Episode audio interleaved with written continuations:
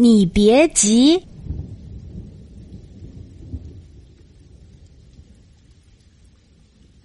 只剩下三颗牙齿的花猫奶奶生病了，她躺在床上不能下床。现在，她想吃一碗热气腾腾的鱼汤面。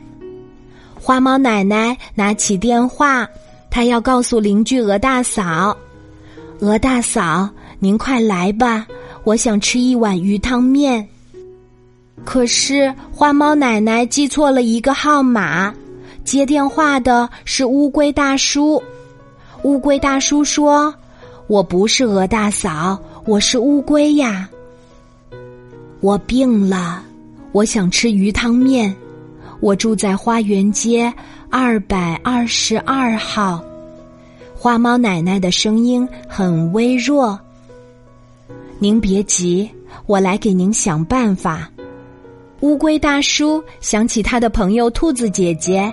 于是拿起电话，兔子姐姐吗？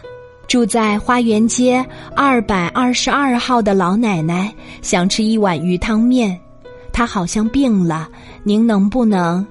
哎呀，乌龟大叔，我现在正在去太阳岛的火车上呢，怎么办呢？您别急，我来给你想办法。兔子姐姐把电话打给常到他家串门的梅花鹿。梅花鹿吗？有件事儿，请您去办一下好吗？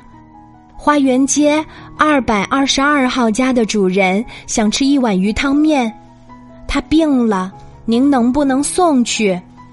可是我，梅花鹿在电话那头说：“我昨天刚刚生了一个小宝宝，还在医院里呢。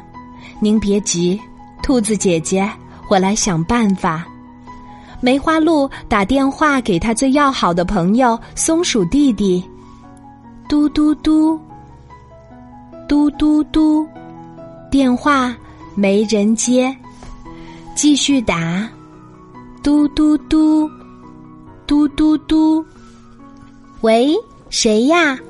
电话终于打通了，但不是松鼠弟弟，是一个小男孩儿。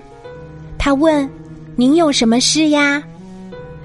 花园街二百二十二号家的主人想吃一碗鱼汤面，他病了，您能不能帮忙送去？小男孩说：“好吧，我来办。”小男孩有个最好的朋友鹅大嫂，他就住在花园街二百二十一号，让他送去最合适了。这个时候，花猫奶奶家的门儿被推开了。鹅大嫂端了一碗热气腾腾的鱼汤面送到花猫奶奶的面前。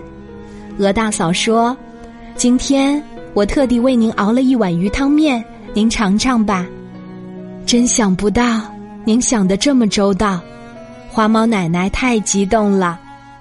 鹅大嫂刚把碗放下，手机的铃声响了。“您好，请问是鹅大嫂吗？”